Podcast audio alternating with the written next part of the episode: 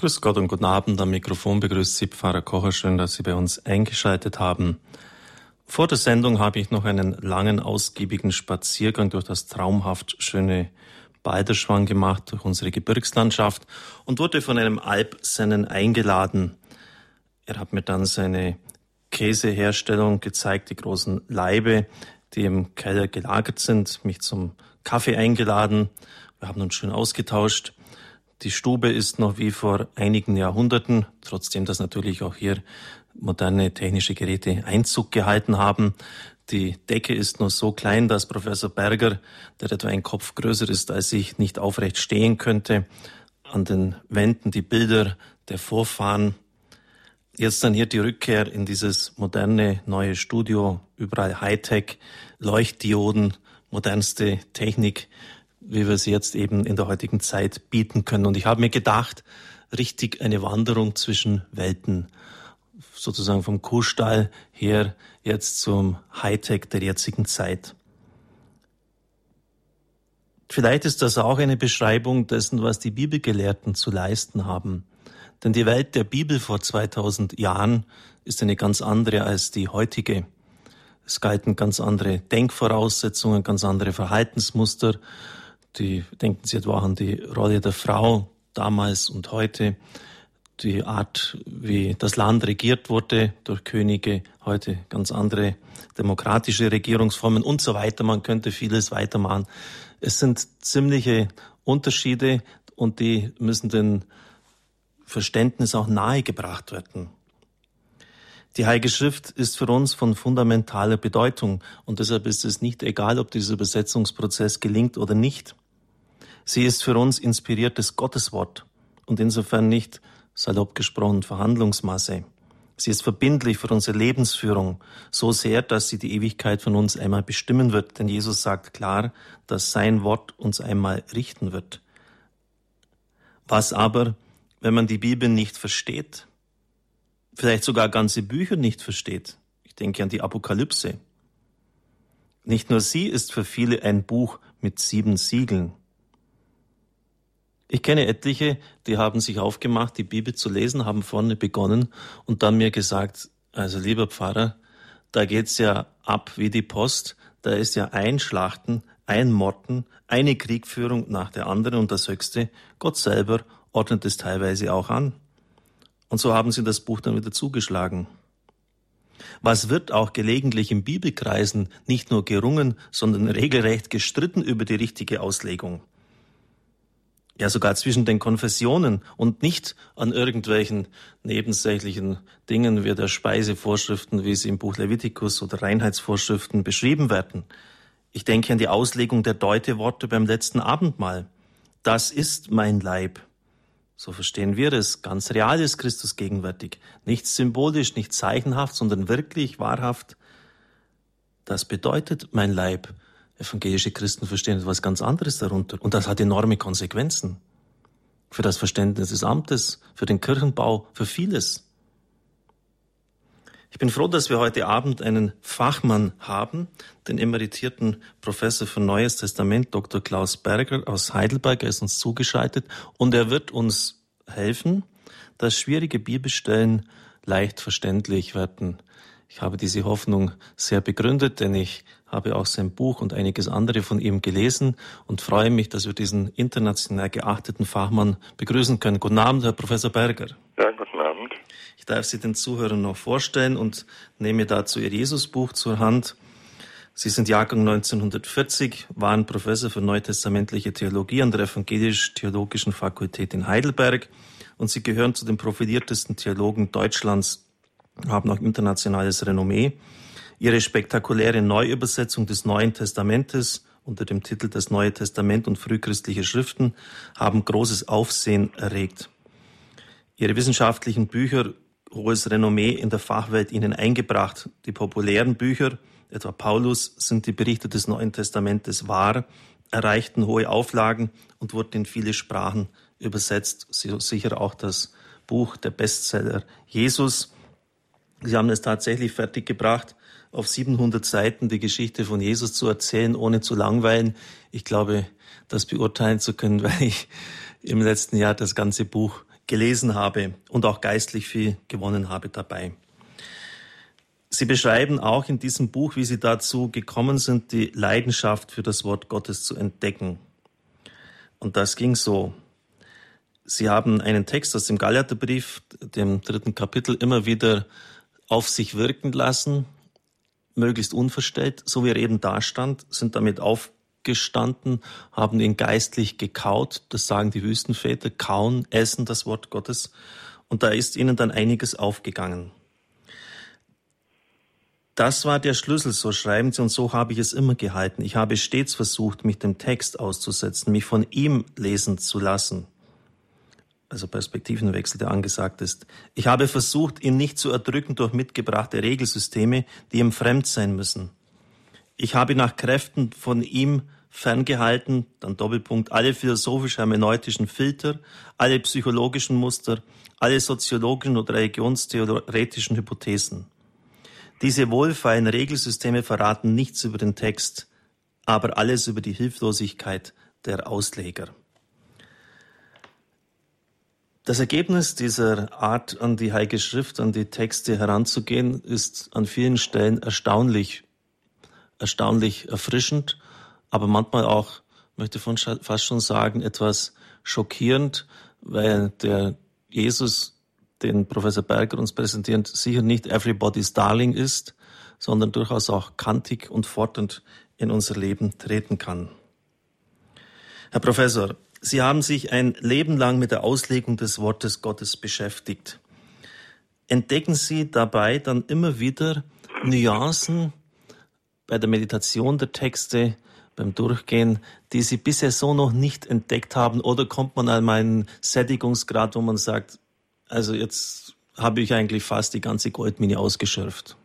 Nein, Sättigungsgrad da wäre, dann hätte ich irgendwas falsch gemacht bei der Auslegung. Also es kommt auch eigentlich darauf an, dass man jeden Tag ähm, etwas Neues findet, jeden Tag der Bibel sich neu aussetzt und äh, deshalb sitze ich vor dem heiligen Text äh, von morgens bis abends und manchmal fällt mir schon am Mittag was ein, was ich noch nie gesehen habe. Und das macht Spaß, besonders in der Diskussion mit Studenten und Doktoranden. Sie schreiben im Jesusbuch, und das hat mich tief berührt, Seite 135 über Jesus, so liebevoll und so verbindlich, so zärtlich und so streng, so ernst im nächtlichen einsamen Beten und so fröhlich beim Feiern, so herrscherlich kompromisslos gegenüber den Dämonen und so brüderlich gegenüber Frauen und Kindern, so heilig in der absoluten Entfernung von Filz und Schmutz, so befreiend in der Vergebung gegenüber Sündern, so ist nur Gott und so ist sicherlich Gott. Daher war es ein Glücksfall, Jesus zu begegnen und das Ende aller Verkrampfung und Krankheit zu erleben. Jesus kämpft gegen Satans Reich wie ein Feldherr, gegen Krankheit, Hunger und Tod wie ein Arzt und gegen sinnlose Trennungen zwischen den Menschen wie ein Weiser. Da spürt man Feuer, da spürt man Leidenschaft. Diesen Satz oder diese Ausführungen habe ich in den Rundbrief natürlich mit Angabe der Quelle getan und 80.000-fach haben wir das damals, ist das rausgegangen vor einiger Zeit. Herr Professor, wie sind jetzt bald doch 70 Jahre, wie halten Sie dieses Feuer am Brennen, dass Sie so immer noch fasziniert sind von der Gestalt Jesu, dass irgendwann nützt sich das doch mal ab, stellt man sich rein menschlich vor? Also, wenn man neugierig an den Text herangeht und auch das, was man früher ausgedacht hat dazu, alte Vorlesungsmanuskripte eigentlich unzureichend findet, dann ähm, hat man die Chance, äh, in Neues vorzustoßen. Und das äh, ist eigentlich ein Umgang, den ich jedem wünsche. Da muss man nicht Professor dazu sein, sondern einfach sich vor den Text setzen und Fragen stellen und dann natürlich auch dort, wo man nicht mehr weiterkommt, einfach beten lernt. Vor dem Auslegen des Textes bete ich immer das Stundengebet der Zisterzienser und das gliedert den Tag. Und das ist ganz gut, wenn man dann zur Ruhe kommt, zur Kontemplation und das, was man so sich hat denken können, noch einmal im Licht der Psalmen die man betet, neu bedenken kann. Also das Gebet gehört dazu, weil man sonst ähm, Monolog führt. Aber das ist beim Beten ja eigentlich anders. Ja, das tut gut, weil ich auch in der Wissenschaft tätig war und nicht immer den Eindruck hatte, ich soll kein Urteil über andere sein, steht mir nicht zu, dass es aus dem Gebet herauskam.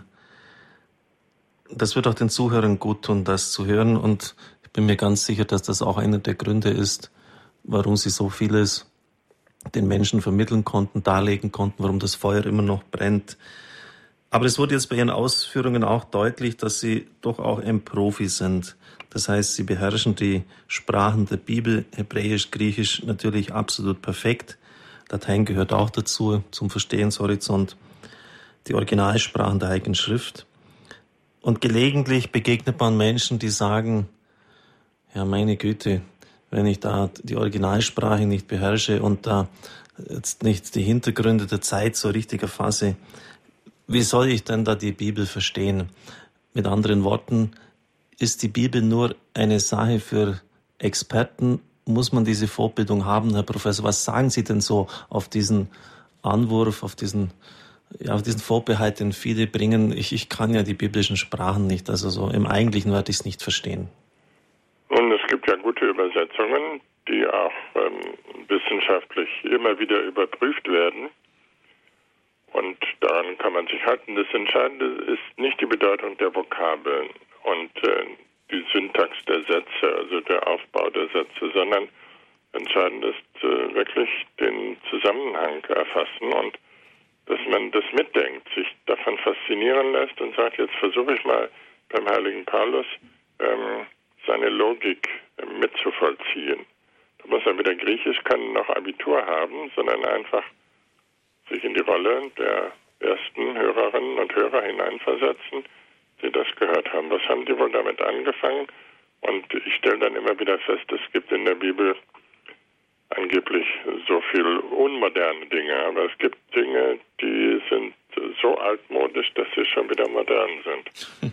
Und das ist eigentlich bei der Bibel so. Und äh, deshalb kann man nichts Aktuelleres finden, das sage ich wirklich aus ehrlichem Herzen, als die Bibel, weil so groß der Abstand am Ende nicht ist. Der Abstand von 2000 Jahren ist nicht so groß. Äh, die Parteien haben ihre Namen geändert, aber im Grunde genommen kommt es äh, auf die Menschen an, heute wie damals. Und wenn jemand ein schlechter Herrscher ist, dann sieht man ihm nur seine Nasenspitze an. Also gerade in den Dingen, die Macht äh, und Ehrlichkeit und Liebe zur Wahrheit betreffen, sind wir keinen Schritt weiter, sondern eher ein bisschen barbarisiert worden, verroht im vorigen Jahrhundert besonders. Und die Bibel kann uns da korrigieren und vor allen Dingen bereichern, weil wir viele alte Wahrheiten da lernen, die uns abhandengekommen sind, auch über den Menschen übrigens. Es geht über, um Wahrheiten über Gott, sondern auch über uns selber. Und ähm, oft geht es mir so, dass ich sage, hier kommt etwas ähm, zum Ausdruck, was ich bisher übersehen habe im menschlichen Leben und das uns wirklich weiterhilft, das Leben zu verstehen. Ja, darum geht es auch letztlich, Leben zu verstehen und deshalb machen wir auch jetzt keine akademische Vorlesung heute. Es geht darum, dass Bibelworte im ursprünglichen Sinn aufleuchten und dass wir sie in unsere Zeit, auch in unser Leben letztlich übersetzen können. Eine letzte Frage, bevor wir dann auch loslegen, Herr Professor.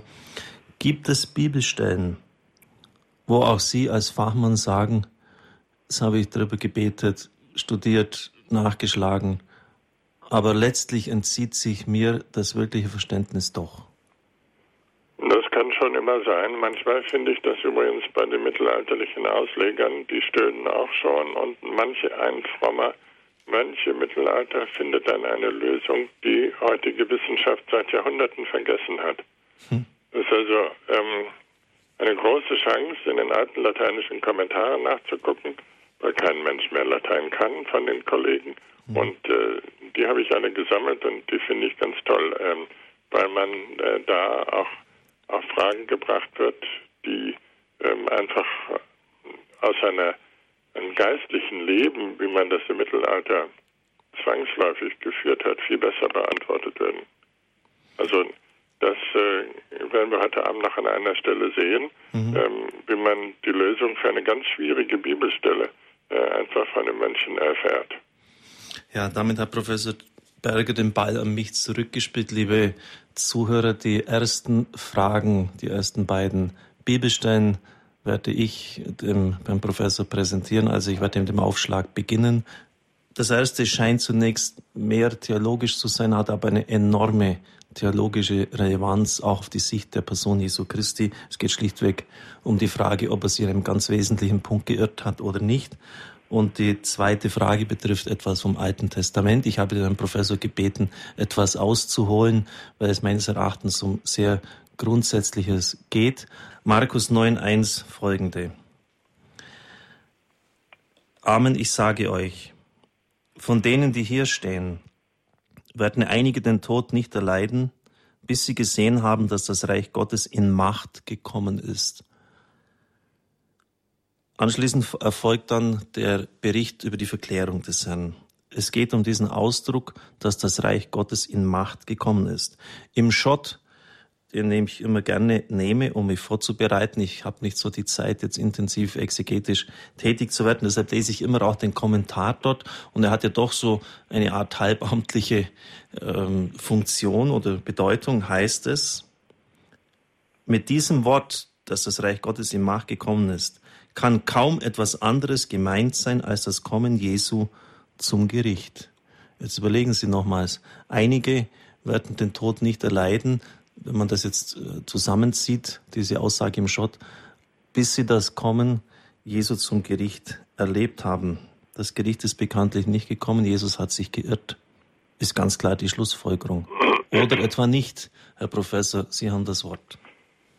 Ja, es gibt zahlreiche Kollegen, eigentlich die überwiegende Mehrheit, äh, auch unter meinen Schülern, was mich besonders fuchst, die meinen, Jesus hätte sich hier geirrt denn die Jünger sind alle gestorben und äh, Jesus ist nicht zum Gericht wiedergekommen. Und also hat sich Jesus geirrt, ist die Schlussfolgerung.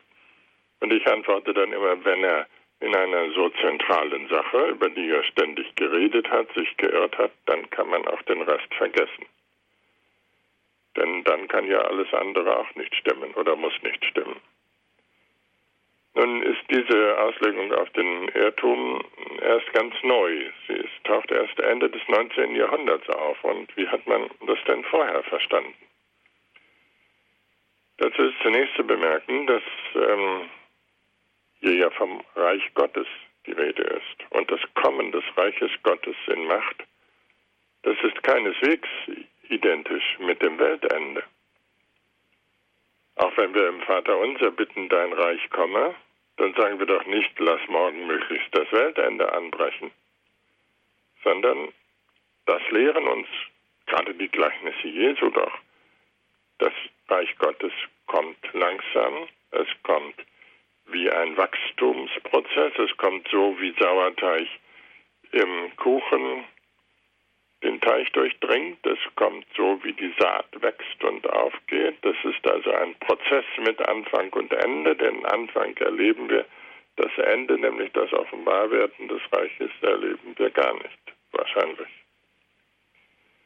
Jedenfalls äh, kann man das nicht berechnen. Und das tut auch Jesus nicht, denn wenn er sagt, dass Gott verwirklicht sein Reich in Macht, dann muss das nicht das Weltende sein, sondern was das ist, das hören wir ja dann. Nach sechs Tagen nahm Jesus Petrus, Jakobus und Johannes beiseite und führt sie auf den Berg der Verklärung. Und dort sagt die Stimme, dies ist mein geliebter Sohn, nachdem Jesus dort verklärt wurde.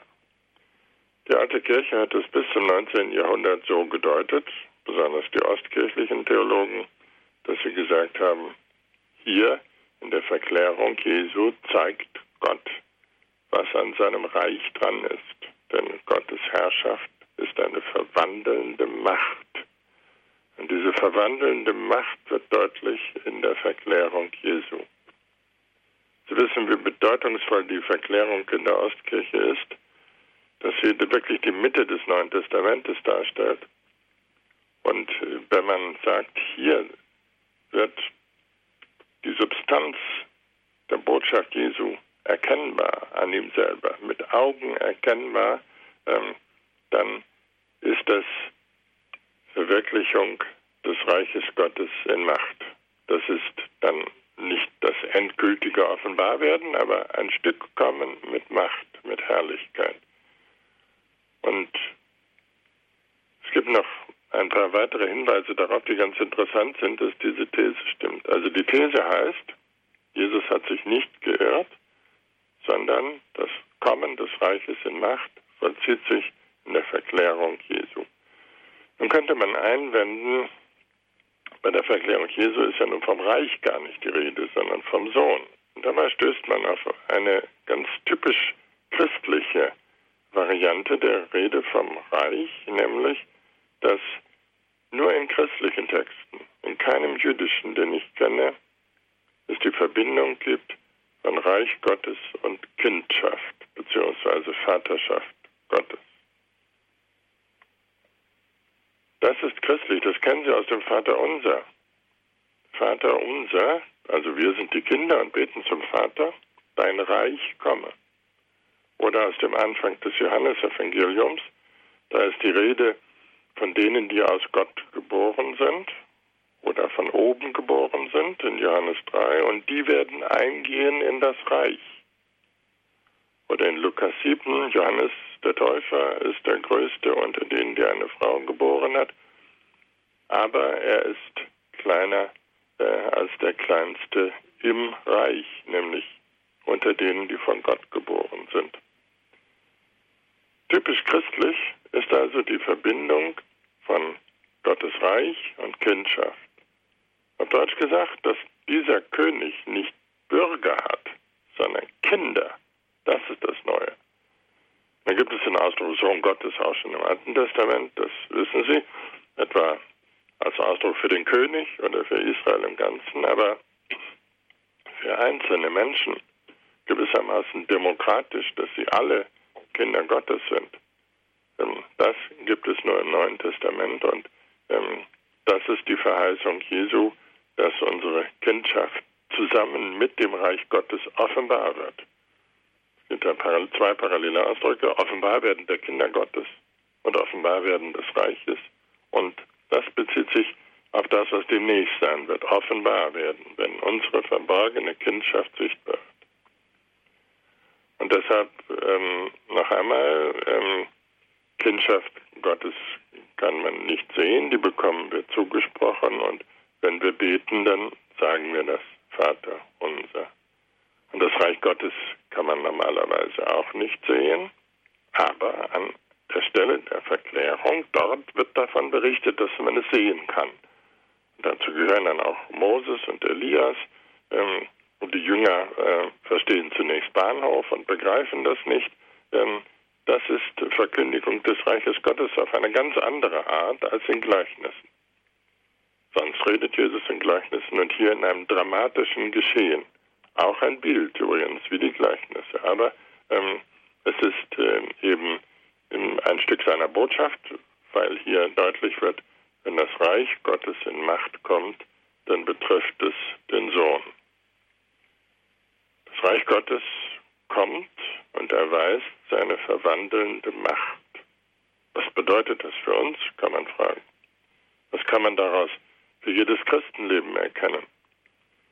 Und Jesus erlebt diese Verklärung ja, dieses Kommen in Macht. Zu Beginn seines Weges zum Kreuz, als er vom Berg der Verklärung herabsteigt, erklärt er den Jüngern, dass er jetzt leiden muss und gekreuzigt werden muss. Das ist der Punkt. Und bevor er diese ähm, trübe, dunkle Phase in seinem Leben beginnt, ähm, da zeigt Jesus den Jüngern, wer er ist. Und ich denke, das hat Bedeutung für uns, weil wir ähm, hier ganz zentral, ganz sinnfällig erleben, was unsere Gotteskindschaft bedeutet. Und das angesichts des Todes und das angesichts dessen, dass es auch in unserem Leben eigentlich äh, immer weniger wird äh, mit uns, dass wir äh, gebeugt werden und äh, man wird immer kleiner, auch wenn man so groß ist, so lang ist wie ich, dann stellt man fest, in zwei Jahren so ein Zentimeter ähm, kann man schon äh, abnehmen. Also man wird immer weniger und ähm, man wird ähm, älter, ähm, aber vor dieser Phase der Dunkelheit und des Todes, wird uns, genauso wie Jesus gesagt, ihr könnt darauf vertrauen, ihr seid Kinder Gottes und ihr seid bestimmt zur Herrlichkeit. Und äh, diese Herrlichkeit, das ist nichts Äußerliches, sondern sie bedeutet am Ende errettet werden aus dem Tod. Denn Gott kümmert sich um seine Kinder und Gott liebt seine Kinder. Und deshalb meint das Neue Testament in Vorzug vor allen anderen Religionen, auch vor Judentum und Islam, dass nämlich das Kind im Mittelpunkt steht. Nirgendwo sonst wird das Kind so beachtet, nirgendwo sonst wird man so intensiv aufgefordert, die Kinder zu achten und zu lieben und zu fördern und zu fordern, wie im Christentum. Das hängt damit zusammen. Das Reich Gottes verwirklicht sich an Kindern. Äh, und das Reich Gottes ist kein Blabla, sondern es ist eine Macht, die den Tod überwindet. Das ist das Entscheidende, was man hier sieht. Die Macht, die den Tod überwindet, die bedeutet, schon unser Leib ähm, darauf angelegt ist. Seit der Taufe gehören wir zu Gott. Und Paulus sagt das so schön, dass wir also von Tag zu Tag ähm, immer mehr hinein verwandelt werden in seine Herrlichkeit. Und das ist äh, der Vergleichspunkt hier mit der Verklärung, dass das auch ein Prozess ist, wie das Wachsen in den Gleichnissen, aber hier ähm, ein Prozess äh, in die Herrlichkeit hinein, in eine leibhaftige Herrlichkeit hinein. Das vergessen viele Leute. Ähm, Leibhaftigkeit. Am Oktoberfest kann man das gut lernen, was katholisch ist. Gestern habe ich eine Frau gefunden, die mir äh, bin ich einer Frau begegnet, die mir gesagt hat, ja, ähm, sie wäre von einer Tochter äh, einer Bekannten ausgeführt worden und äh, die hätte gesagt, du bist sicher evangelisch, warum denn, weil du so dünn bist. Ähm, und äh, dagegen ähm, das Bild des prallen Bayern auf dem Oktoberfest ist, ähm, das ähm, ist katholische Bejahung des Leibes und das geschieht auch in der Verklärung auf ganz andere Weise natürlich als durch Biertrinken, auf nachhaltigere Weise, auf eine Weise, die den Tod übersteht. Leibfreundlichkeit und nicht eine Vergeistigung des Christentums irgendwie, sondern ähm, ein, die Erwartung, die Hoffnung auf die leibhaftige Auferstehung. Soweit ähm, zu diesem angeblichen Irrtum Jesu. Jesus hat sich nicht geirrt, sondern hier lernen wir etwas äh, ganz Wichtiges für Jesu Botschaft im Ganzen. Ja, danke, Herr Professor. Das sind wirklich ganz wichtige Ausführungen. Im Buch haben Sie das unglaublich schön beschrieben. Unbeschreibliches Licht wird jeden Leib erfüllen, aus dem die Spuren des Todes und alle Begrenzungen vertrieben sind. Gerade für Menschen, Sie haben es ja selber gesagt, die älter werden, Defizite in ihrem Leben immer schwerer wegstecken können und es erfahren, dass wir eben begrenzt sind, mit Krankheit, Leid und Tod konfrontiert sind, ist das wirklich eine unglaubliche Hoffnungsperspektive. Auch diese positive Bejahung der Leiblichkeit. Ja, Sie verstehen, liebe Zuhörer, warum ich das jetzt gestellt habe. Professor Berger hat es ja richtig formuliert. Wenn Christus sich hier geirrt hat, ja, dann warum nicht in anderen Punkten? Also geht es wirklich um alles. Um das Bild Gottes geht es auch jetzt bei der nächsten Frage und das wird vielleicht man Zuhören noch mehr auf den Fingernägeln brennen. Wenn Sie bei Google Gott eingeben, dann bekommen Sie natürlich äh, hunderttausende Eintragungen und unter den Top Ten, den ersten zehn, ist auch dann die Homepage mit Lieber Gott, Bindestrich, die Massaker Bibel. Lieber Gott, Bindestrich, die göttliche Schlachtplatte. Nun, dass es, dass es im Alten Testament grausam zugeht, habe ich ja eingangs schon gesagt. Im Menschenleben zählt wenig bis gar nichts. Man kann sagen, das war damals so und im letzten Jahrhundert die Konzentrations- und Vernichtungslager ist heute so. Das Problem ist, dass diese Brutalität und die Grausamkeit oft von Gott selber angeordnet erscheint. Zum Beispiel Deuteronomium 3.3 wir vollstreckten den Bann an ihnen, gleich wie an Sihon, dem König von Heschbon. An allen Städten vollstreckten wir den Bann, das heißt an Männern, Frauen und Kindern. Alle werden getötet. Im Buch der Richter 21.11 So sollt ihr tun. An allem, was männlich ist und an allen Frauen, die einem Mann gehört haben, sollt ihr den Bann vollstrecken. Also sie werden getötet. 1 Samuel 15, Anweisung an Saul. So zieh nun hin und schlag Amalek und vollstrecke den Bann an ihm und an allem, was er hat. Verschone sie nicht. Töte Mann und Frau, Kinder und Säuglinge, Rinder und Schafe, Kamele und Esel. Alles wird niedergemacht, sogar die Tiere. Herr Professor, wenn man dann den Gott, den Jesus Christus im Neuen Testament verkündigt, dagegen hält, das ist sicher kein äh, Schmusekater, wie er vom anderen hingestellt wird, aber man tut sich schon schwer, also diese Gottesbilder zusammenzubringen. Können Sie uns auch hier ein bisschen weiterhelfen? Ja, ähm, das hat mich natürlich lange beschäftigt, weil die Anfragen tatsächlich immer wieder kommen und es hier auch ein, ein Schema gibt, das in den Köpfen der Menschen geistert. Äh, es ging immer erst im Alten Testament um den grausamen Gott, im Neuen Testament dagegen um den lieben Gott. Ähm, das äh, kann man sagen, ist auch ein, ein Schema, das gar nicht stimmt. Ähm, aber wir hören nochmal 1 Samuel 15. Ähm, dort äh, wird also ein Wort Gottes mitgeteilt und Gott sagt, äh, vollstrecke an allem den Bann und verschone nichts, töte Männer und Frauen, Kinder und Säuglinge, Rinder und Schafe, Kamele und Esel. Also ein, ein grausamer Gott, Fragezeichen. Zur Vorüberlegung vielleicht ähm, dieses. Das ist ein Text, der mindestens 2800 Jahre alt ist. 2800 Jahre. Und wir sagen, diesen Gott wählen wir ab. Das ist zu grausam. Aber die Frage ist doch, es gab kein grausameres Jahrhundert als das, was wir gerade hinter uns haben. Industrielle Menschenvernichtung im 20. Jahrhundert. Und im Ersten Weltkrieg wurden natürlich in Gottes Namen Menschen getötet. Mit Gott für König und Vaterland.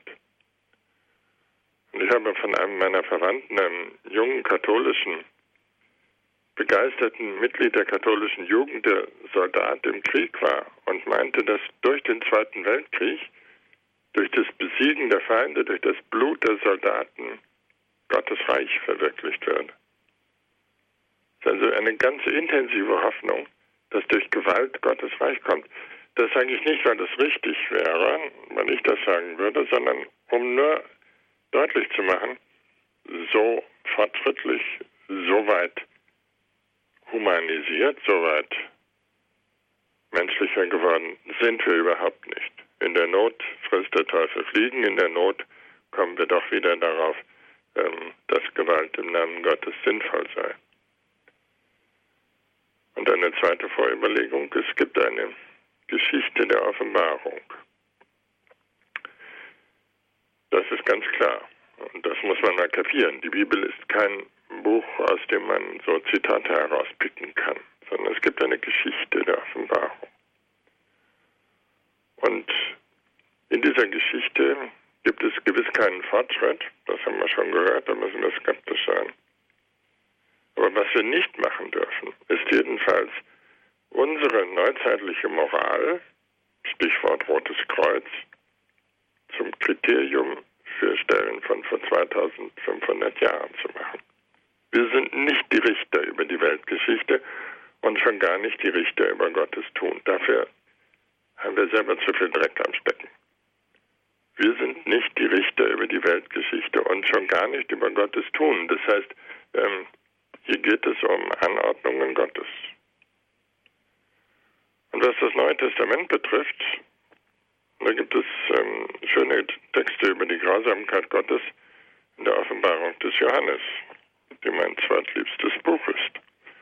Wenn Jesus wiederkommt, heißt es in Kapitel 19, ähm, dass äh, sein Mantel voller Blut ist und dass er mit eiserner Knute regieren wird und zertreten wie Trauben in der Presse. Die Menschen natürlich, in welchen der Zornwein Gottes gekeltert ist, der Herr über alles. Und ähm, er ähm, ruft die Vögel herbei und sagt, fress die Könige, die Generäle, die Mächtigen, die Freien, die Sklaven, die Kleinen und die Großen. Das heißt, ähm, das ist ein riesiges, gigantisches, grausames Mal. Nicht? Die Vögel kommen, Krähen kommen, die Raben kommen, die Geier. Das ist das Ende der Geschichte nach der Offenbarung des Johannes. Also das ist nicht alttestamentlich, sondern ähm, entspricht natürlich nicht unserem Denken für das, was wir tun sollen. Aber Gott darf es tun. Das gilt auch sonst im Neuen Testament. Dem Menschen ist Rache verboten, aber sie ist Gottes Geschäft. Paulus sagt das. Der fromme Paulus, der selber keiner Fliege was zu Leide tun kann, sagt im Römerbrief Kapitel 12, ähm, übertragt, überlasst die Rache Gott und ihr selber übt keine Gewalt. Das ist der Sinn, glaube ich. Gott dürfen wir die Gerechtigkeit zutrauen und da können wir nicht Prozesse gegen ihn führen. Er ist der Souverän und äh, er hat sich nicht zu rechtfertigen von, von, gegenüber uns. Aber was wir tun müssen, das ist eindeutig und klar. Und das gilt auch im Alten Testament. Ähm, ein weiterer Gesichtspunkt, Israel fasst seine Geschichte auf als eine enge Gemeinschaft mit Gott. Das äh, ist uns fremd. Aber in Israel ist es so, dass Gott mit seinem Volk durch dick und dünn geht. Und deshalb lässt er auch sein eigenes Volk nicht ungestraft. Die Siege werden Gottes Siege, die Schuld wird Gottes Gericht unterworfen. Die Niederlagen Israels werden als Attacken gegen Gott aufgefasst. Es gibt also in allen Situationen eine geradezu osmotische Beziehung zwischen dem Volk und Gott. Osmotisch heißt, ähm, es geht sozusagen von einer Zelle in die andere. Es ist nicht Gott getrennt von dem Volk, sondern es ist immer ähm, Gott da, aber als ein kritisches Gegenüber. Und ähm, wenn das Volk in Not ist, äh, dann ähm, ist Gott auf jeden Fall auf der Seite dieses Volkes.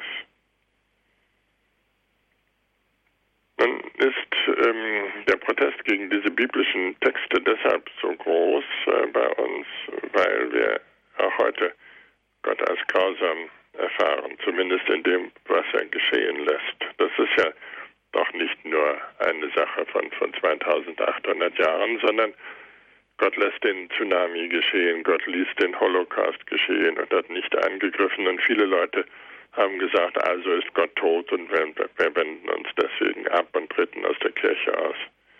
Ähm, die erste Aussage der Bibel ist, dass Gott der Einzige und dass er souverän ist. Es ist also nicht die Aussage, dass Gott die Menschenrechte brav durchsetzt und im Betragen eine Eins bekommt und wir sind am besten diejenigen, die ihn zensieren. Und wenn Gott im Betragen eine Drei bekommt, dann bleibt er sitzen. So ist zum Beispiel im Alten Testament das Schächten von Tieren geboten. Jedes normale Viech, das Menschen essen, wenn sie überhaupt dürfen, muss geschächtet werden. Und viele moderne Menschen sagen, das ist grausam. Wie kann der liebe Gott das gebieten? Ja, das ist Gebot Gottes im Alten Testament. Eines der ganz zentralen Gebote. Und eigentlich ähm, halten viele Menschen das für grausam. Noch einmal, die Summe unserer Überlegungen bisher ist, was wir tun dürfen und sollen, ist klar. Auch im Alten Testament sagt Gott, mein ist die Rache und nicht euch gegeben. Das ist nicht unsere Verfügung. Aber Gott ist gerecht und Gott ähm, ist ein Richter und er ist unfassbar und verzehrendes Feuer. Und deswegen respektiere ich Aussagen Gottes, die ich nicht verstehe. Wir hatten vorhin schon darüber geredet.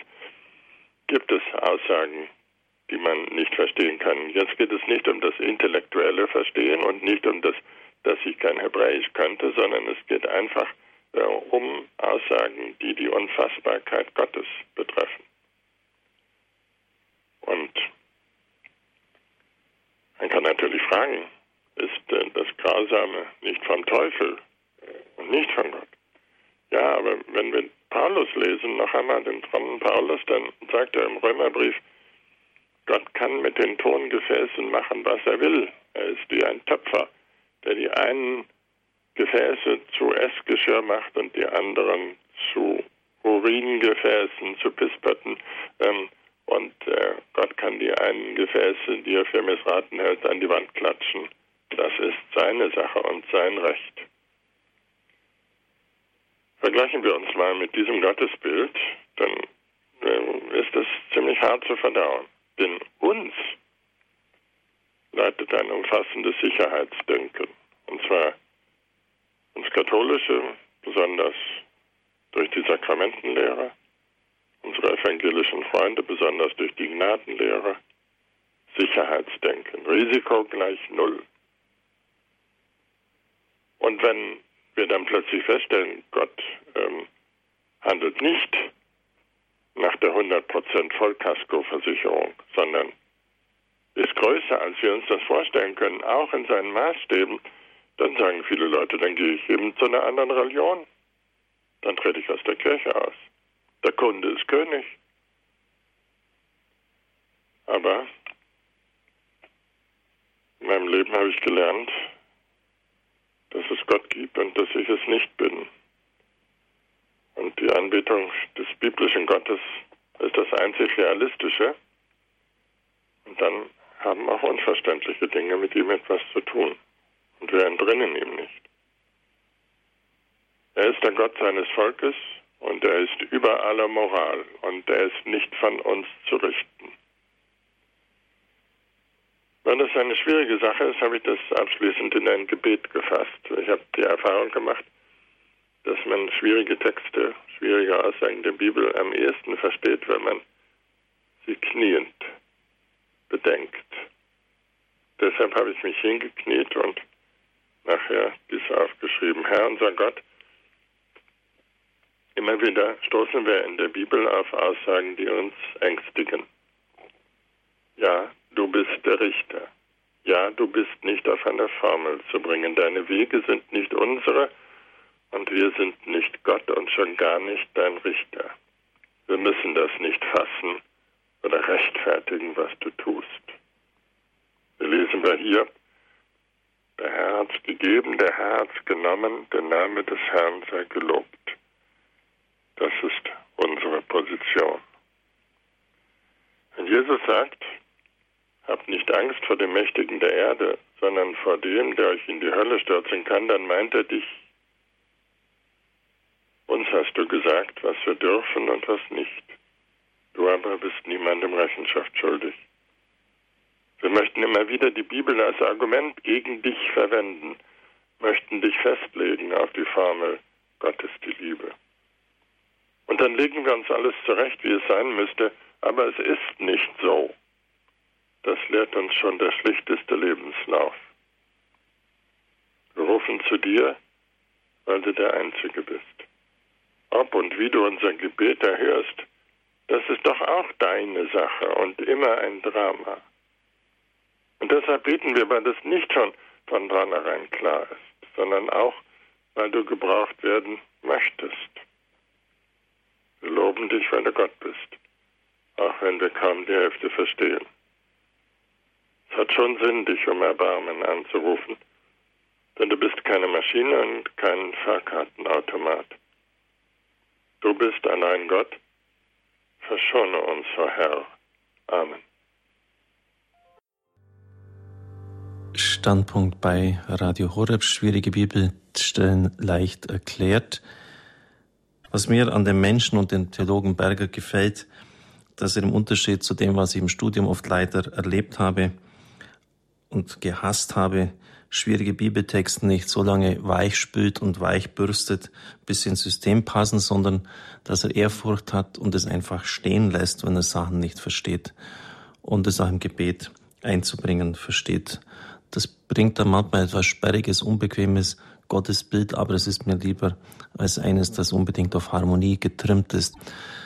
Frau Hoffmann, Sie rufen aus der Diözese Münster an. Guten Abend. Guten Abend, Herr Pfarrer Kocher. Ich habe die Stelle Johannes 17,12 nicht verstanden. Ja? Um was geht's da? Ähm, Moment, muss ich dann eben aufschlagen. Ähm, Da geht es um den da Verrat geht des es um Judas. die, äh, das Verraten, warten Sie mal. Äh, 17, 12, das ist die Stelle da. Jesu Fürbitte für die Jünger ist die Überschrift. Mhm. Und dann äh, 12 ist, solange ich bei, ja, solange ich bei ihnen war, bewahrte ich sie in deinem Namen, den du mir gegeben hast. Und ich habe sie behütet und keinen von, keiner von ihnen ging verloren, außer dem Sohn des Verderbens, damit sich die Schrift erfüllt. Also dieses, damit sich die Schrift erfüllt. Das verstehe ich nicht. Ja, das ist ganz, ganz wichtig. Hat mit Vorherbestimmung etwas zu tun, Herr Professor. Sie haben das Wort. Ja, aus der Schrift liest die alte Kirche, liest Jesus, liest auch das Judentum heraus diese Botschaft, dass der Gerechte leiden muss. Und zwar nicht, weil Gott das so schön findet, wenn Gerechte leiden, sondern weil die Situation zwischen Gott und Mensch so ist, dass die Menschen Gott hassen, die Gerechten dafür quälen.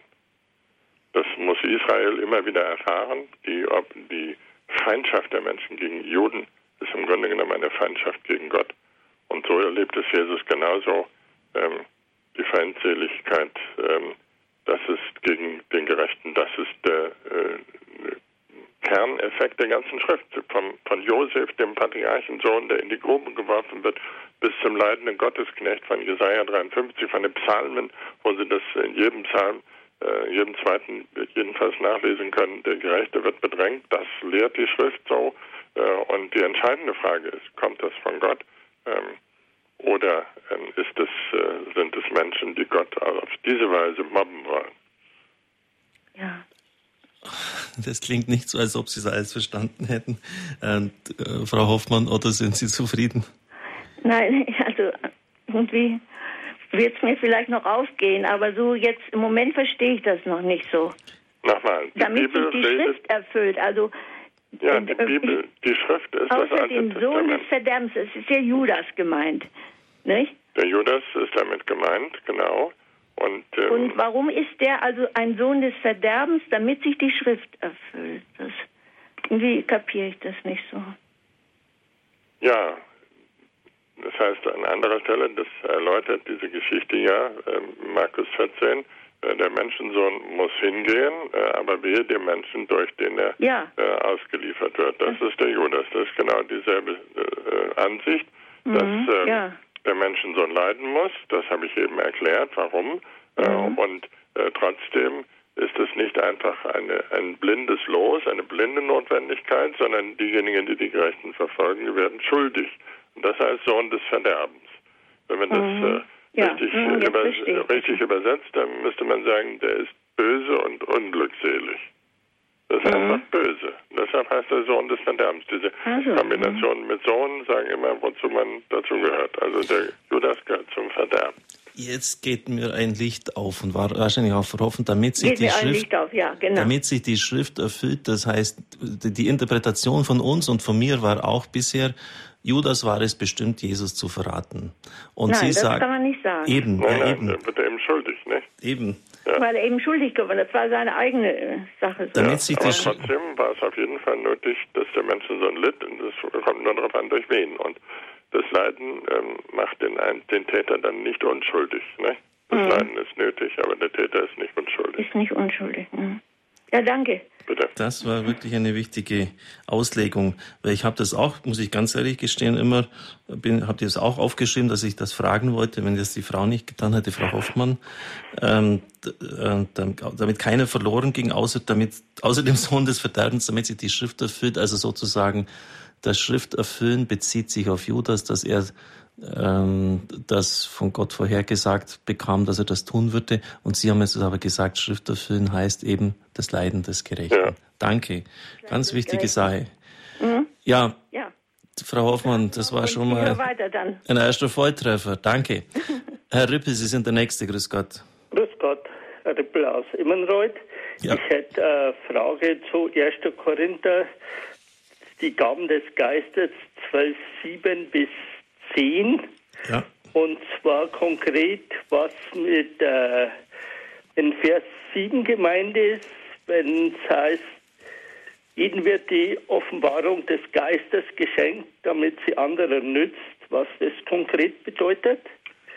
Ja, das bedeutet konkret, dass jemand äh, durch den Heiligen Geist inspiriert ähm, Worte gibt, die anderen Menschen weiterhelfen. Der Heilige Geist gibt zum Beispiel, das kennen Sie aus den Evangelien, denen, die angeklagt sind, Worte vor dem Richter ein. Und äh, wenn man wenn Christen vor Gericht stehen, dann sind sie oft ganz, das hat man bemerkt und gesagt, die sind ja wunderbar frei hier und können da den Richter wirklich, wirklich angreifen. Äh, und ähm, das hilft den anderen, dann können sie ihren Standpunkt äh, festigen. Und so ähm, offenbart der Geist in den Menschen äh, Worte. Wenn man in Not ist, ähm, dann spätestens dann ähm, sind die Worte ähm, vom Heiligen Geist gegeben, die der Mensch hat. Und Vers 8, was ist mit Weisheit mitteilen gemeint?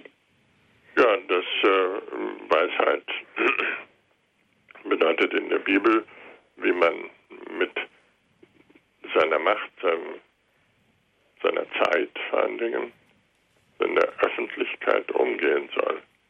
Also der Heilige Geist äh, schenkt einem Weisheit. Das ist jetzt ähm, eben nicht nur weise Worte, sondern vor allen Dingen eine entsprechende Lebensweisheit, würden wir sagen, die man dem Heiligen Geist verdankt. Und das ist in der Regel keine schwierige Stelle, weil ähm, das Gebet um Weisheit im Alten Testament ähm, ja weit verbreitet ist. Gott schenkt dem Menschen die Weisheit und König Salomo ist der typische Weise, der darum betet. Und er braucht es zum Regieren. Und deshalb steht auf der deutschen Kaiserkrone, wenn Sie mal an die Wiener Hofburg denken, das ist die Weisheit abgebildet und da steht, durch mich regieren die Könige. Also die Könige brauchen auch Weisheit. Darum kann man auch beten. Ja, danke, Herr Rippel, für Ihre Frage zu 1 Korinther 12. Herr Riebler, Sie sind der Nächste. Grüß Gott. Ja, grüß Gott, Herr Pfarrer Kocher. Grüß Gott, Herr Berger. Ich hätte eine Frage zu der Stelle in der Apostelgeschichte 1348. Und zwar geht es darum, als Herr Paulus und Barnabas ähm, das Evangelium verkünden und sich dann an die Heiden wenden. Und dann steht in Vers 48, als die Heiden das hörten, freuten sie sich und priesen das Wort des Herrn. Und alle wurden gläubig, die für das ewige Leben bestimmt waren. Also es würde somit heißen, dass dann ähm, Gott sozusagen bestimmt, wer überhaupt glauben kann, oder? Wenn man jetzt das von der Stelle so rausnimmt. Man kann sagen, glauben können ist eine Gabe Gottes. Was hier nicht gesagt wird, ist, was, dass der Nichtglaubende prädestiniert sei. Das haben wir ja bei manchen Richtungen unter den holländischen Calvinisten, dass sie sagen, der Mensch kann überhaupt nichts machen. Ähm, der Mensch kann überhaupt nichts tun. Es ist von Anfang an klar, wer in den Himmel kommt und wer nicht. Es kommt nur darauf an, das zu erkennen. Und das ist im Neuen Testament nicht so. Und äh, wenn es hier heißt, die ähm, bestimmt sind für das ewige Leben, dann heißt es, äh, es kommen ähm, die Menschen zum Glauben, die dank der Gnade Gottes glauben können, denen Gott die Gnade zu glauben schenkt. Über die Unglauben, über die Menschen, die nicht glauben, wird nichts gesagt hier, nicht? sondern nur positiv, dass ich glauben kann, verdanke ich Gott. Und ich denke, das ist in unserer Zeit ziemlich aktuell, äh, dass wir sagen, lieber Gott, äh, lass doch die Menschen glauben können. Äh, wir als Theologen und die armen Pfarrer, die können das nicht machen. Am Ende musst du das meiste tun. Und das ist hier gemeint, ähm, dass Gott ähm, die Möglichkeit zu glauben mit dem Glauben und dem ewigen Leben zusammenschenkt. Das ist eine ganz wichtige Stelle für den Trost der Pfarrer. Herr Riebler, Frage beantwortet? Äh, ja, nicht ganz, weil das würde, würde dann aber heißen, also wenn, wenn man, wenn die, die ähm, nicht glauben können, ähm, dass die die Gnade von Gott nicht bekommen. Ja, genau, dass die die äh, Gnade von Gott dann nicht bekommen haben. Oder beziehungsweise, dass das, äh, dass das dann ja letztendlich nur die Abhängigkeit von der Gnade Gottes ist, ob man errettet wird oder nicht, oder? Ähm, das ist Ihre Schlussfolgerung, aber ich habe immer zugesagt, dass das nicht dasteht äh, und dass uns dieser Umkehrschluss nicht erlaubt ist. Das ist äh, viel zu gefährlich. Ah, ja. Sondern hier soll wie immer in der Bibel das Positive gesagt werden und nicht eine Einschränkung der Verkündigung. Das wäre falsch, sondern wenn Menschen glauben können, dann ist es nicht ihr Verdienst und das ist ja auch gut so, denn dann könnte es ja brüchig sein, ähm, sondern wenn, dann ist hier Gott im Spiel. Punkt. Das war das. Ja, ja okay. Also vielleicht, Herr Riebler, katholische Lehre ist, dass es keine doppelte Prädestination genau, gibt. Ja. Sprich, es gibt keine Vorherbestimmung zur Hölle. Ganz ja. klar. Es gibt eine Vorherbestimmung zum Heil und äh, es wird keiner verlassen. Erstes Vatikanisches Konzil, er spricht natürlich wieder Dogmatiker, außer er selber will es so, dass er von Gott verlassen wird. Also diese positive Grundrichtung müssen wir unbedingt festhalten, sonst kommen wir wirklich buchstäblich in Teufelsküche. Ja. Und da hat, äh, muss ich dem, als Dogmatiker dem Neutestament da wirklich zur Seite stehen. Und ja, es gibt diese Bestimmung zum Heil. Und der Umkehrschluss steht nicht hier dort und ist auch nicht zu vollziehen. Und wenn, wenn Sie glauben können, ist das, hängt eines auch mit der Gnade zusammen. Danke, Herr Riebler. Es geht weiter an den Bodensee, Radolfszell. Herr Hager, guten Abend. Guten Abend, das ist Walter Hager aus Radolfzell. Ich hätte eine Frage und zwar Beziehung, bezugsnehmend auf die Verstehung Jesu. Ich habe mich da neulich mit einem Diakon unterhalten und der sagt, äh, es sei gar nicht entscheidend, das leere Grab sei nicht entscheidend, der Leichnam Jesus sei nicht entscheidend, sondern allein der Glaube. Und äh, da mag natürlich, aber ich sage mir immer wieder, äh, kann das, kann ich so wenig konkret äh, die Auferstehung glauben. Jesus hat, oder die vier Evangelien haben doch, wenn auch widersprüchlich, aber doch vom auferstandenen Jesus gesprochen. Ja, Maria Magdalena ist ihm begegnet, auch die Jünger insgesamt. Und äh, Jesus hat ja auch mal gesagt, ein Geist hat kein Fleisch und keine Knochen, äh, äh, als er vor ihnen gegessen hat und oder beziehungsweise sie gefragt hat, habt ihr was zu essen? Nicht? Also nur auf den Glauben ohne gewisse konkrete geschichtliche Ereignisse, das kann ich mir einfach nicht vorstellen. Der Mann hat auch gemeint, wir müssten dann auch Wunder äh, vollbringen können, wie Jesus seinerzeit Wunder gewirkt hat. Und also diese Frage möchte ich doch hier mal weitergeben. Ja, ja also Ihr Diakon ist äh, irgendwie schief gewickelt. Ähm, ähm, auch wenn man keinen Bericht über das leere Grab hat, wie Paulus, man kann das ja nicht, dann sind doch für Paulus, für Paulus sind fast die Visionen entscheidend und er berichtet davon, dass ungefähr 520 Leute, die noch leben und die man fragen kann, äh, eine Vision des Auferstandenen gehabt haben. Und ähm, diese Vielzahl ähm, ist schon beeindruckend und Paulus legt Wert darauf. Und er sagt eben nicht, ähm, es kommt nur darauf an, dass sie die Botschaft glaubt. Also dieser Diakon ist irgendwie radikal protestantisch äh, orientiert. Das äh, ist eine, aber ein Missverständnis der reformatorischen Lehre von sola fides, also allein der Glaube. Der Glaube äh, der hat schon historisches Fundament und dieses historische Fundament ist in allen Evangelien das leere Grab und in äh, allen Evangelien außer Markus auch Erscheinungen des Auferstandenen äh, und bei Paulus eben 520 Zeugen der Auferstehung. Ähm, und wenn äh, es rein eine Glaubensakrobatik wäre, ähm, dann wäre das äh, eigentlich unmenschlich und eine eine ja. Zumutung, ja. eine Zumutung, die äh, niemandem zugemutet wird. Deshalb wird das ganze Neue Testament doch geschrieben. Dass ja, nicht irgendein Pfarrer sagt, ihr müsst es eben glauben, Punkt aus, ähm, sondern dass Zeugen genannt werden. Und äh, das heißt Kirche. Ja, ja. Danke, Herr Hager. Sie wissen gar nicht, wie wichtig diese Frage ist. Ich konnte es im Studium gar nicht mehr hören, wie oft es uns gesagt wurde, auf das leere Grab kommt es nicht an und nur auf die Erscheinung. Ähm, Herr Professor, darf ich noch nachhaken mit der Leiblichkeit des Auferstandenen?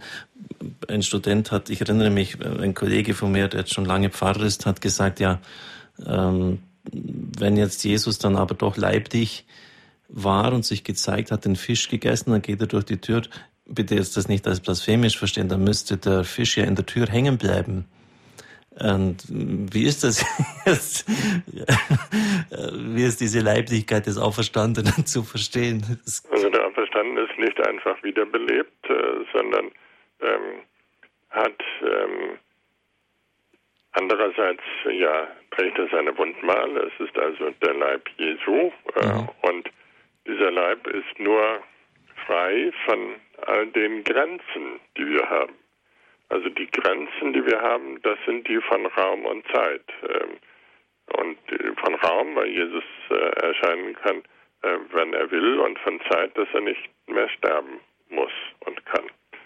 Und all die Begrenztheit, die ist weg, aber die menschliche Identität, dass es Jesus ist, die ist da und den Fisch ist er doch auch deshalb, um die Jünger zu beruhigen, weil Gespenster keine Fische essen können und Gespenster ähm, eben keine Wundmale haben. Mhm. Ähm, da, die Jünger glauben ja zunächst, heißt es ausdrücklich bei Lukas, dass es ein Gespenst wäre. Und ähm, wir haben, ich bin natürlich nicht der Mensch, der den Gespensterglauben einführt. Die Leute glauben sowieso an Gespenster, jedenfalls in Norddeutschland genauso wie in Süddeutschland. Das muss man nicht erst einführen, aber ähm, man kann sagen, das wäre ja eine naheliegende Erklärung, dass äh, ein Gespenst da ist, wie das die Spöken Kika und andere Leute immer erzählen. Aber darum geht es nicht. Gespenster können nicht essen. Das ist eine uralte Erfahrung der Menschheit. Ähm, und äh, deshalb, und die Gespenster kann man auch nicht verletzen. Und deshalb sind Wundmale und Essen können Indizien dafür, dass es wirklich Jesus ist und nicht irgendein Totengeist. Ja, danke für diese Auskunft und die bitte um Entschuldigung für die etwas saloppe Frage. Wir nehmen jetzt noch die nächsten beiden auf Sendung, dann gönnen wir Herrn Professor Berger eine kurze Pause, bevor wir dann in die nächste Runde gehen. Ich brauche keine Pause. Sie brauchen keine, okay. dann marschieren wir durch. Aus Kassel ist der Feldmann auf Sendung. Grüß Gott. Ja, grüß Gott, Feldmann Kassel. Mir ging es um Folgendes. Hier mir ist aufgefallen, Matthäus 13, 10. Da geht es darum, dass der Heiland zu den also zu uns, zu den Aposteln, damit zu uns offen spricht, während zu den Juden nicht offen, damit sie nicht hören und, und nicht verstehen. Es ist nicht darauf, ich sehe es so, die Juden haben ja gar nicht gesucht, die haben nicht gewollt. Und wer nicht will, der versteht dann eben auch nicht, den verschließt nicht der Heiland, das heißt, er verschließt sich selber und deshalb hört er nicht und versteht er nicht und wird auch nicht gerettet. Würde der jetzt suchen, da würde Gott sich lieben kann ihm öffnen und da würde er auch verstehen. Kann man das so sagen? Also im Zusammenhang mit den Gleichnissen äh, redet Jesus ja so. Und äh, entscheidend ist äh, die Stelle, dass Jesus sagt, ähm, diejenigen, die draußen sind, ähm, die ähm, verstehen nicht, äh, die draußen sind. Und das äh, bedeutet, also euch ist es gegeben, äh, aber denen, die draußen sind, ist es nicht gegeben. Und das ist eine Aufforderung, doch bitte eben nicht mehr draußen stehen zu bleiben, ja. sondern eine Aufforderung, sich den Jüngern anzuschließen. Eben, eben das ist klar. Und das ist äh, also eine, eine Schleichwerbung, würde man das heute nennen. ja, klar. Dass wir sagen, das Verstehen der Botschaft äh, erfordert nicht nur Zuhören, sondern auch Nachfolge. Und äh, dann werdet ihr es richtig begreifen. Wenn ihr weiter auf mich hört, wenn ihr die Auslegung hört, wenn ihr drinnen seid und ähm, das äh, Außenstehende ähm, wenig verstehen. Äh, das ist klar, weil es bei Jesu Lehre ja nicht um eine Theorie geht, sondern um eine Lebenspraxis. Und ja. dann versteht man auch die Worte. Genau. Dankeschön. Jawohl, danke. Bitte. Es ist ganz eigenartig heute Abend, denn meistens sind es Frauen, die anrufen und jetzt sind in der Leitung nur Männer, aber freut mich sehr. ähm, Herr Lehner aus Geisling, Sie sind der Nächste. Guten Abend. Guten Abend in die Runde. Äh, ich habe eine Frage zu Matthäus 8, 28. Es geht um die beiden Besessenen von Gadara. Äh, die liefen Jesus entgegen aus den Grabhöhlen heraus, von bösen Geistern besessen. Äh, es heißt in der Schrift, sie waren so böse, dass niemand wagte, jenen Weg zu benutzen. Und Jesus hat den bösen Geistern befohlen, äh, auszufahren. Also er hat sie ausgetrieben. Sie sind in eine Schweineherde gefahren. Und ähm, es gab dann noch eine Rückfrage äh, von den bösen Geistern und es ging dann so aus, dass sich die ganze Herde über das steile Ufer in den See stürzte und ertrank. Und da habe ich die Frage, welche Bedeutung das hat. Also einmal, wenn ich das als äh, Nicht-Theologe lese, als Unbedarfter, äh, frage ich mich natürlich, ja, was hat denn die Schweineherde damit zu tun? Und der, dem armen Mann oder der armen Frau, die die Herde gehörte, die ist jetzt dann auch noch tot. Das heißt, die hat sich über den Felsen gestürzt äh, und ist ertrunken. Also, also nicht der Besitzer, wie, wie, ist das, wie ist das zu werten? Und wenn Sie gestatten, doch eine zweite Frage, äh, basierend auf Ihrer zweiten Antwort äh, auf die Frage von Herrn Pfarrer Kocher. Äh, Sie haben kurz in der Auslegung zu, zu Gott und äh, seiner Rolle darauf hingewiesen, dass das Schächten ja eigentlich von ihm äh, vorgesehen ist. Und äh, wir haben ja im Alten Testament eigentlich strenge Regeln, was gegessen werden darf und was nicht, während im Neuen Testament Jesus ja sagte nicht, äh, das, was wir in uns hineinstecken, äh, macht uns unrein, sondern was aus uns herauskommt. Vielleicht können Sie da auch noch schön was sagen. Gerade in Bayern ist ja zum Beispiel der Schweinsbraten sehr beliebt, aber eigentlich ja alttestamentlich verboten. Wie heißt das? Vielen Dank. Ich höre ich hör am Radio Ihre Antwort. Ich das, das bayerische Wort habe ich nicht verstanden. Schweinebraten. Schweinebraten. Ja, Schwein, ja. das kennen wir auch in Norddeutschland. Ich ähm, höre am Radio mit, danke. Ja, ähm, zunächst, ähm, die Dämonen sind Totengeister nach jüdischer Auffassung. Und entsprechend wird ähm, diese Wirklichkeit als Bedrohung erfahren denke, man kann den Menschen von damals nicht von unserem Standpunkt aus äh, vorschreiben, wie sie die Wirklichkeit wahrzunehmen haben. Aber vieles Schreckliche wird von den Menschen als dämonisch begriffen, nämlich nicht ähm, als Dinge, die man chemisch therapieren kann, sondern äh, als irgendwie beseelt. Die Dämonen sind Totengeister und ähm, die Schweine sind unrein. Und das äh, gilt schon im Alten Testament, das gilt auch im Islam, es geht bei Juden bis heute, weil irgendwelche Fruchtbarkeitsgötter damals Schweine geopfert äh, bekamen und Schweine also ähm, heidnisch sozusagen waren und äh, deshalb nicht gegessen werden durften, weil Schweinessen eine, ein Bekenntnis einem heidnischen Gott gewesen wäre. Und äh, deshalb ähm, gehören für, den, äh, für das jüdische Verständnis von Wirklichkeit Totengeister zu den unreinen Tieren. Und was hier stattfindet, ähm, bei der Heilung der Besessenen. Das nennt man eine Epipompe, das heißt, dass die äh, Geister woanders hingeschickt werden. Äh, denn sonst können sie ja zurückkommen. Äh, steht auch im Matthäus-Evangelium. Aber wenn sie woanders sind, dann kommen sie nicht so schnell wieder. Und ähm, Schweineherde und Wasser, das gehört sowieso zusammen, weil die bösen Geister aus dem Wasser kommen. Und wenn also die Schweine auch noch ersaufen, dann ist alles prima. Ähm, dann äh, sind die entsorgt, so wie es sein muss. Und in dem Ganzen wird ähm, Jesu Macht wahrgenommen, der den Heiligen Geist in sich hat und deshalb die bösen Geister besiegen kann. Und ähm, soweit zur Erklärung.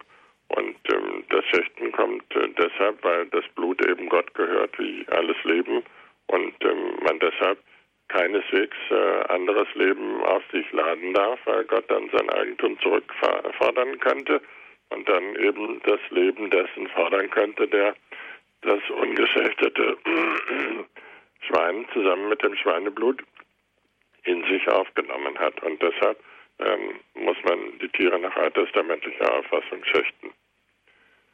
Das ist an sich völlig konsequent und setzt voraus, das Leben ist im Blut und das Leben gehört eigentlich Gott. Die Frage war jetzt noch, Herr Professor, warum darf man dann jetzt im Neuen Testament Schweinefleisch essen? Im Neuen Testament darf man Schweinefleisch essen, weil alle die rituellen Barrieren nach Auffassung des Neuen Testamentes, die dort ähm, bestanden haben, all die, die Verbote nicht gelten, weil man sagt, Gott hat alle Dinge ähm, erschaffen und äh, wir dürfen ähm, all das äh, genießen, was er erschaffen hat. Also da gibt es nicht die Kategorien von rein und unrein, denn Gott hat alle Dinge rein erschaffen, heißt es öfter. Und ähm, wir müssen bei dem Wort unrein ähm, ein bisschen umlernen, weil unrein eigentlich heißt alles, was aus unterschiedlichen Gründen verboten ist, was weil es Gott gehört. Es ist auch bei ähm, Frauen, die kind, Kinder gekriegt haben, auch die gelten nach unserer Übersetzung äh, als unrein, aber das ist eigentlich gar nicht gemeint, sondern die brauchen eine Schonung. Das Leben gehört Gott und deshalb müssen die Frauen, wenn sie ein Baby bekommen haben, geschont werden. Weil er der Herr des Lebens ist, kann Gott das befehlen. Äh, sodass also eigentlich äh, all diese Reinheits- und Unreinheitsvorstellungen ähm, nicht dumm waren. Äh, die waren zum großen Teil ähm, um äh, Lebewesen zu schonen und die Menschen nicht in die totale Willkür äh, hinzuführen. Ich meine, das ist unser Mangel, dass wir meinen, wir könnten Tiere industriell schlachten und äh, dass wir meinen, ähm, wir könnten immerzu alles einfach benutzen.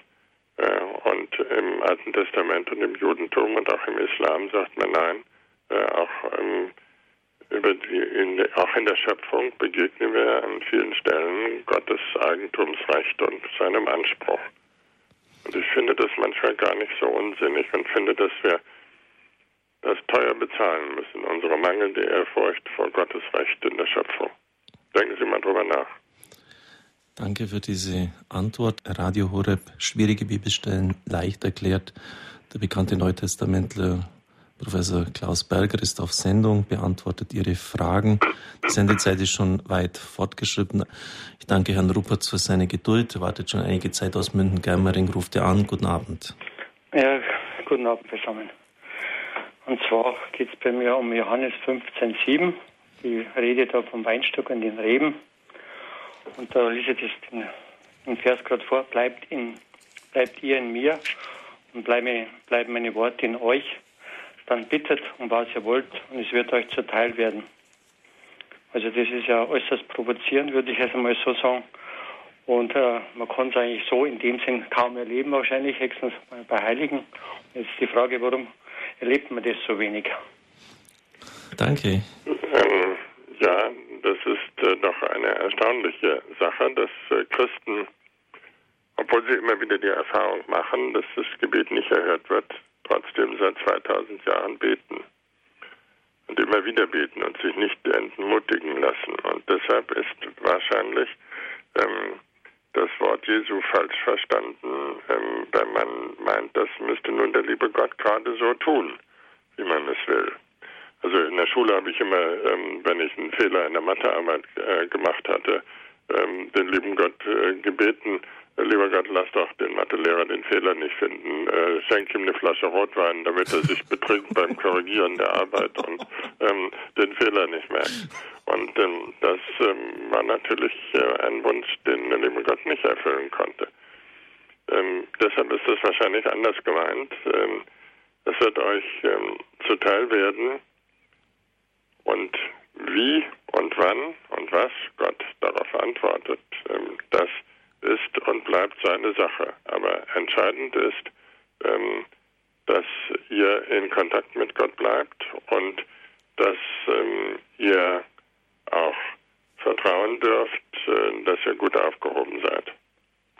Also ich habe natürlich mich auch oft darüber gewundert, wenn man das wörtlich versteht, äh, kann es gar nicht stimmen. Und äh, das äh, ist auch nicht so. Jesus drückt sich hier sehr äh, krass aus, damit die Menschen aufmerken, so ähnlich wie in der Bergpredigt. Äh, und ähm, Jesus sagt, doch, doch, ähm, ihr müsst es nur äh, ganz äh, fest tun und ganz fest daran glauben, ähm, aber wie Gott das dann erfüllt und wann, ähm, das ist seine Sache. Aber das Entscheidende ist, dass ihr das Gespräch dann nicht abbrechen lasst. Es steht ja hier auch nicht, dass man nur einmal bitten soll, sondern es steht ja äh, doch ähm, ganz allgemein, dass äh, äh, Beten sich lohnt. Und das ist auch meine Erfahrung. Ja, danke. Auch hier bleibt einfach ein Rest dessen, was wir vielleicht nicht ganz erklären können, Herr Rupert, oder? Okay. Ja, ja. Also meine Gebete sind immer dann am besten erhört, wenn ich für andere gebetet habe, nicht wenn ich äh, für meine Mathearbeit gebetet habe. Herr Rupertz, ja. danke. Oder haben Sie noch... Äh Na, das ist eigentlich schon ganz klar. Ich meine, entscheidend finde ich halt, dass man da die, dass man in, seiner, in der Einheit mit ihm ist und dann, wenn man ganz tief, so wie Maria zum Beispiel, also das als Vorbild gesehen, dann äh, kann man eigentlich nur um das bitten, was Gott gemäß ist letztlich.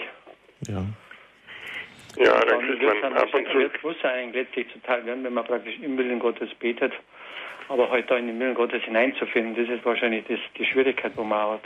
Ab und zu kriegt man dann die, die fromme Antwort, man muss dann erst Gottes Willen erforschen. Das kenne ich auch, aber das hat mich nie befriedigt, ähm, weil ich gesagt habe, der liebe Gott kann einen äh, doch, also wir können das nicht so genau feststellen, äh, ob das nicht verhört ist und wir sind auch hier nicht dazu berufen, über Gott zu richten und äh, sozusagen als Kunde zu reklamieren und sagen, das ist eine schlechte Bedienung, das geht nicht, das äh, können wir nicht machen, ähm, sondern ähm, die ähm, Verbindung von Gott und Mensch geschieht hier anders. Und zwar als eine untrennbare Verbindung im Leben. Ja, gut, danke schön. Danke, Herr Rupertz, für Ihre Frage.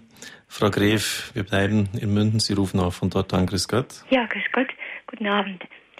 Ich habe auch eine Stelle aus dem Johannesevangelium, ist mein Lieblingsevangelium, aber mit der ich nicht ganz zurechtkomme. Und zwar ist es die Stelle, wo der Herr sagt, wer an mich glaubt, wird leben, auch wenn er gestorben ist. Und jeder, der im Glauben an mich lebt, wird nicht sterben in Ewigkeit. Also gestorben und sterben, da komme ich nicht ganz zurecht. Ähm, das ist eigentlich kein Problem, denn Jesus spricht hier über das, was hm, die Theologen den Zwischenzustand nennen. Mhm. Und der Zwischenzustand heißt, dass äh, wenn man als Christ stirbt, man nicht in ein dunkles Loch stirbt, sondern mit Jesus verbunden bleibt. Ja. Und äh, das, ähm, so wie Paulus das schildert, wenn ich ähm, sterbe, wenn ich in den Himmel komme, dann komme ich zu Jesus äh, und dann bin ich zu Hause. Äh, und hier bin ich im Exil, sagt Paulus. Das ist ähm, die christliche Erfahrung. Also nicht das dunkle Loch, sondern genau das Gegenteil. Ähm, die Heimat, in der Jesus einen begrüßt und sagt, ähm, lieber Klaus, auf dich habe ich schon lange gewartet. Ähm, wie schön, dass du da bist. Ja, aber warum benutzt der Herr dann einmal gestorben und einmal er wird nicht sterben?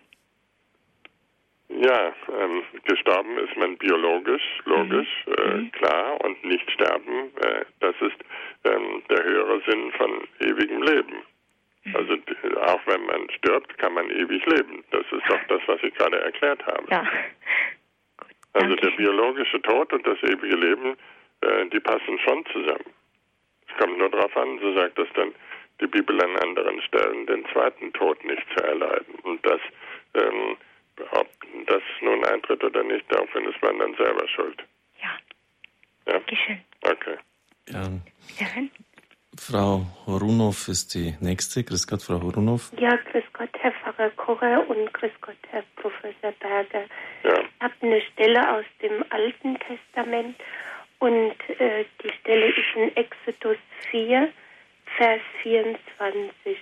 Und als Mose unterwegs in der Herberge war, kam ihm der Herr entgegen und wollte ihn töten. Können Sie da vielleicht ein bisschen was dazu sagen? Ähm, Exodus 4, ähm, Vers 24. 24. Ja? 24.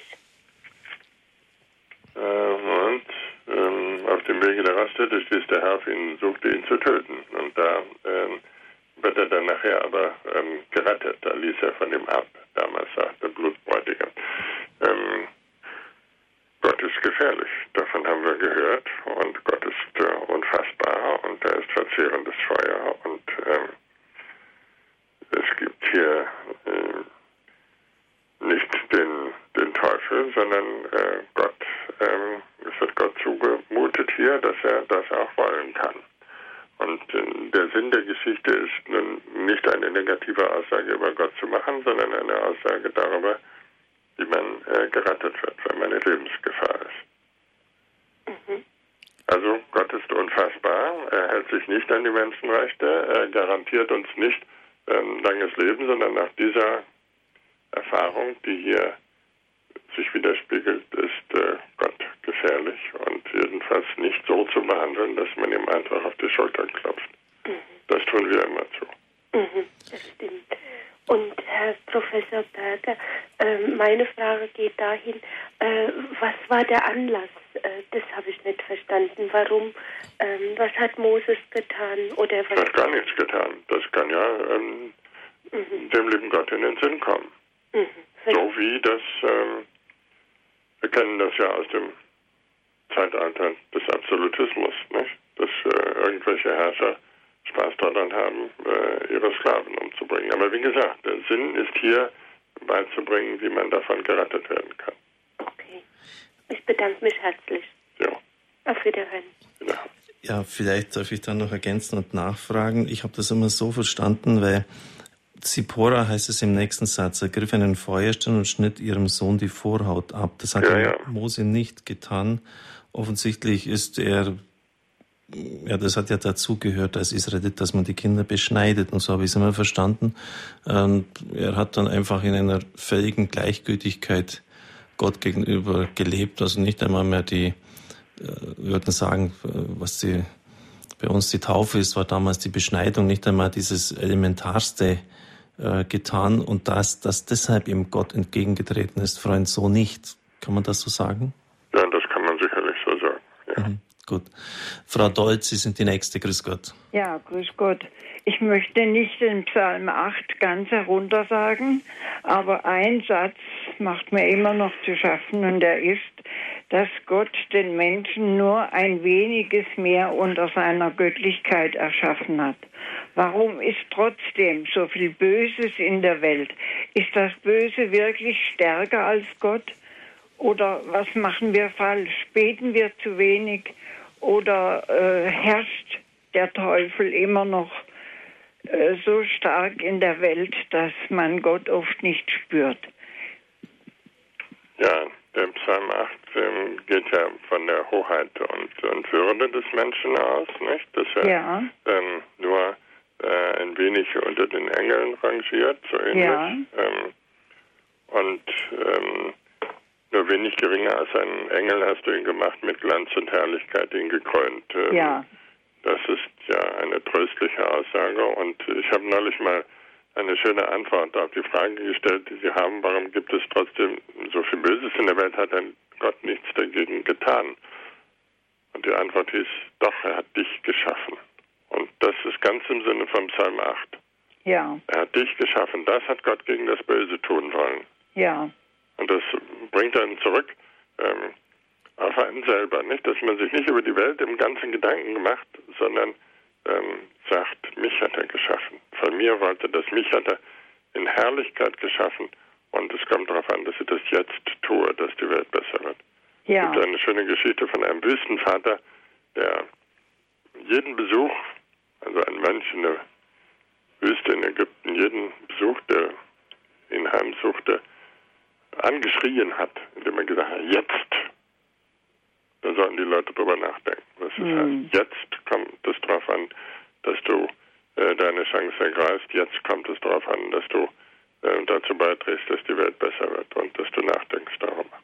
Ja, und ich glaube auch, dass er durch seinen Kreuzestod und durch seine Auferstehung die große Barmherzigkeit über die ganze Welt, über alle Menschen gesprochen hat.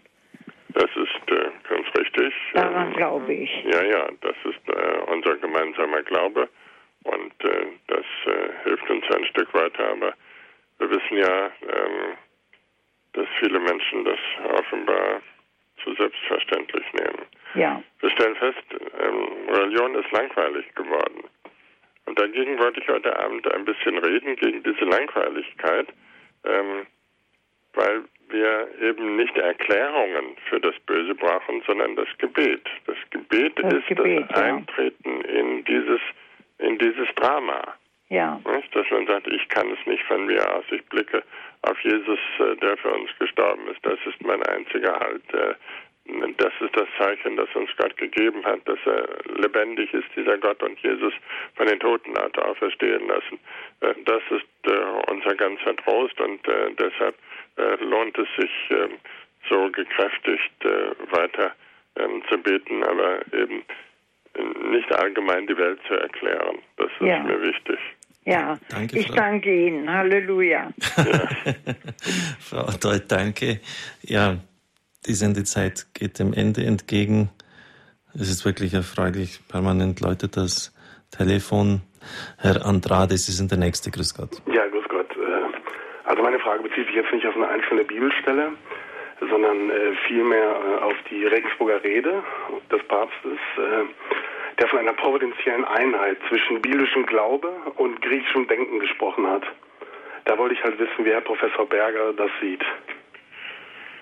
Ja, ich habe eben mit dem Papst darüber schon einen längeren Dialog und würde sagen, hm, zwischen Glaube und Denken ähm, besteht sowieso kein letzter Widerspruch, aber ich würde nicht nur das griechische Denken da erwähnen, sondern lieber verehrter Heiliger Vater äh, auch das jüdische Denken.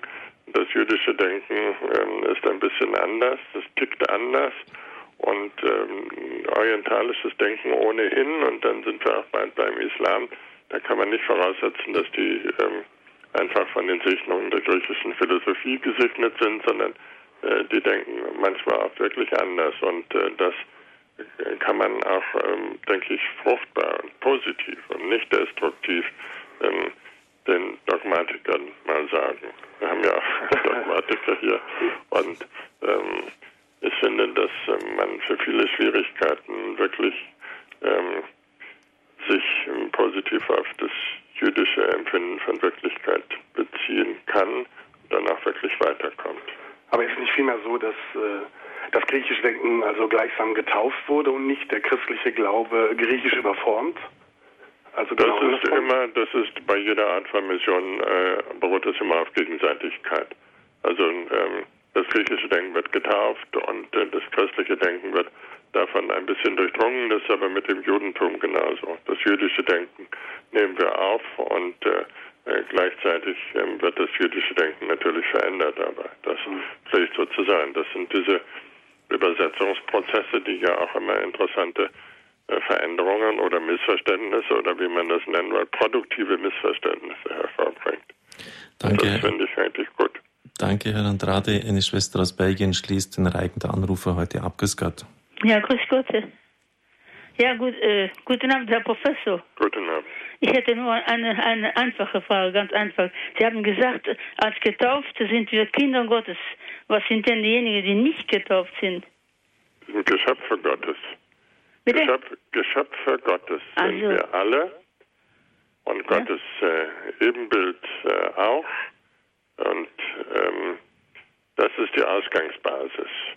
Und äh, Kinder Gottes äh, werden wir durch Glauben und Taufe.